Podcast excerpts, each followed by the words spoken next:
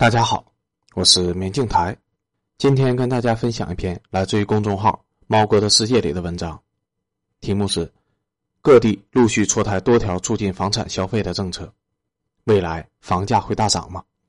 文章发表于二零二二年五月十日。最近各个城市陆续出台了多条的促进房地产消费的政策，包括降首付、降利率、放宽购房条件等等。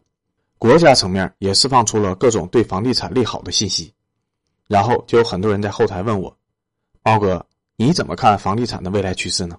未来的房价会大涨吗？”今天就聊一聊这个问题。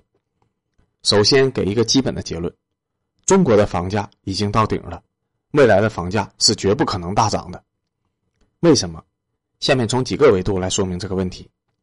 一、需求层面，二零一九年。根据统计局的数据，中国的城镇居民人均住宅的面积达到了三十九点八平米，农村的居民人均居住面积达到了四十八点九平米。放眼全世界，中国的人均居住面积是一个非常了不起的数据。二零一九年，亚洲国家的城镇人均居住面积，中国是毫无疑问的第一。日本三十三点五平方米，新加坡三十平方米，韩国二十八平方米。俄罗斯虽然是地广人稀。但人口基本集中在欧洲部分的莫斯科、圣彼得堡等大城市，城镇人均的居住面积也比较小，仅二十八平方米。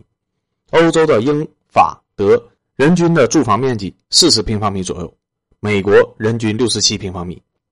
也就是说，中国人均的居住面积与发达国家相比也是名列前茅的。然后是自有房率，根据人民银行统计数据，我国的城镇居民家庭的住房拥有率为百分之九十六。有一套住房的家庭占比为百分之五十八点四，有两套住房的占比为百分之三十一，有三套及以上住房的占比为百分之十点五，户均拥有住房一点五套。我们可以比较一下欧美发达国家的自有房率。截止到二零二零年，美国自有房率是百分之六十五点五，欧盟的平均水平是百分之七十，其中罗马尼亚百分之九十六，匈牙利百分之九十二，斯洛伐克百分之九十一。三国的自有率是最高的，德国百分之四十九，奥地利百分之四十五，丹麦百分之三十九，他们仨是最低的。说实话，如果只看居住指标，包括人均居住面积和自有房率，中国妥妥的就是发达国家的水平，而且还是排名很靠前的发达国家水平。但是实际上，中国还是一个发展中国家，很多的民生综合指标，我们与发达国家都有很大的差距，包括人均 GDP。家庭汽车的保有量、人均用电量等等，所以中国的房地产从整个产业来看，已经属于超前发展了，将中国其他的产业远远的甩在了后边。另外，因为房地产的超前发展，中国的老百姓也付出了很大的代价。比较典型的就是居民的杠杆率，也就是负债率急剧的攀升。如此高的居民杠杆率水平，已经决定了房地产行业的发展已经到了天花板。从未来需求来看。中国的房地产行业也不容乐观，甚至可以说不要有任何的幻想。一城市化进程基本到顶了。二零二一年，我国城市化率已经达到了百分之六十三，但这是按照户籍人口计算的。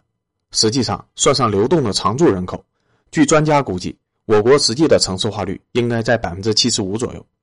这个数据与大部分发达国家已经差不多了。小县城、乡镇、农村。实际的常住人口可能比我们想象的还要低。二零二二年，贵州有一个县城，按照户籍的人口计算，应该是七到八万人。因为疫情的原因，县城需要做全员的核酸，最后做核酸的人口只有二点八万人。这还是县城的数据，如果是乡镇、农村，可能实际数据还要更低。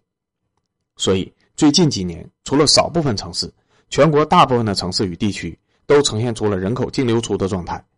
中国大部分的地区的城市化已经基本到顶了，未来即使我们的城市化率还能提高几个百分点，也主要集中在少数的城市，包括一线城市、省会城市、长三角和珠三角经济比较发达的部分三线城市。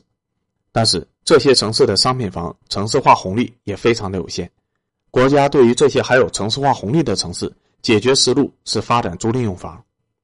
二、人口萎缩，新生婴儿大幅度的下降。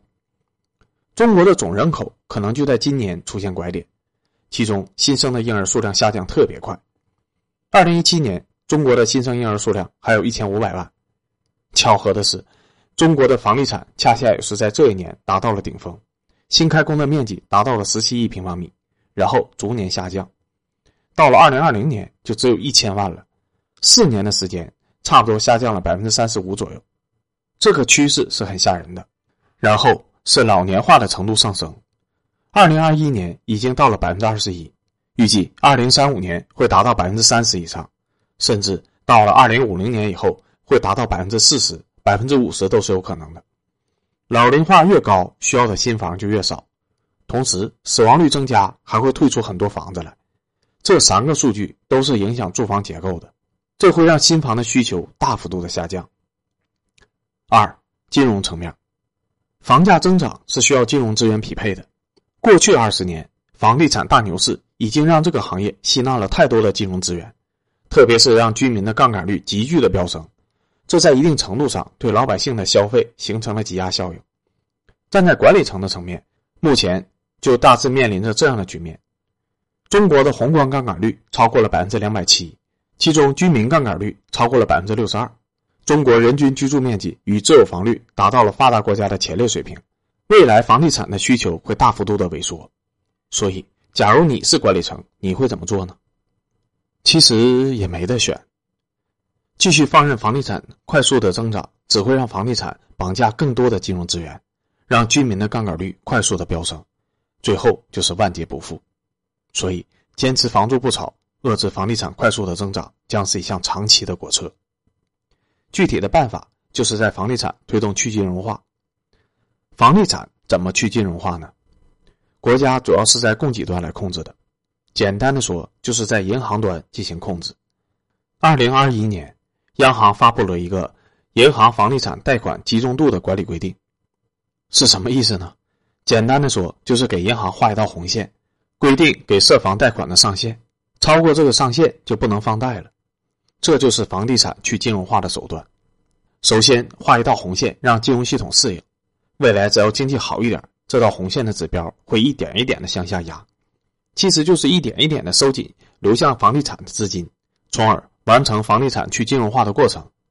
当然，房地产去金融化的过程是渐进式的，是温水煮青蛙的模式，目的就是要让房地产去金融化的过程是软着陆，而不是硬着陆。银行的供给端。每年只要涉及房地产的贷款收缩百分之一到百分之二，十年之后也会将房地产绑架的金融资源释放一半以上。房地产去金融化之后会带来什么结果呢？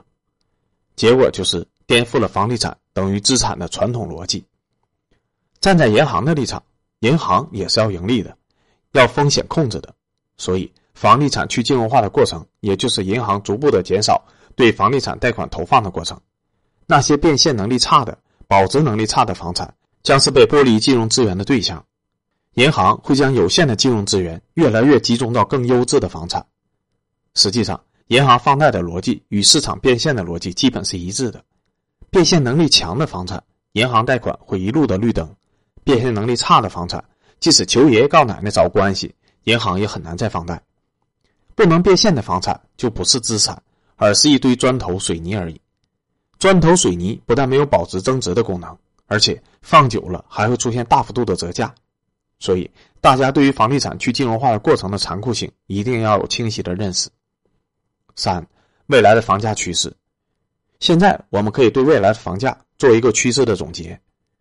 决定房价水平的因素有两个，其一是需求，其二是金融资源。从未来的趋势看，中国的房地产未来会需求大幅度的萎缩。然后，房地产去金融化也将抽掉大部分的金融资源，也就是说，支撑房价的两个逻辑都发生了逆转，所以我才会给出文章之前的核心观点：中国的房价已经到顶了，未来的房价是绝对不可能大涨的。当然，以上的观点是对于中国房地产整体趋势而言，具体到不同的城市也会有分化。全国大部分城市的商品房的价格会缓慢的下降。中心城市、一线城市优质改善型的住房，它的房价还是有上涨空间的。原因还是那两个基本的逻辑：对于大城市优质改善型的住房而言，需求是没有问题的，目标高端人群也是有很强的购买力的。另外，即使是去金融的背景下，银行也会将金融的资源优先的保障这类优质改善型的住宅，所以这类住宅还是有保值增值空间的。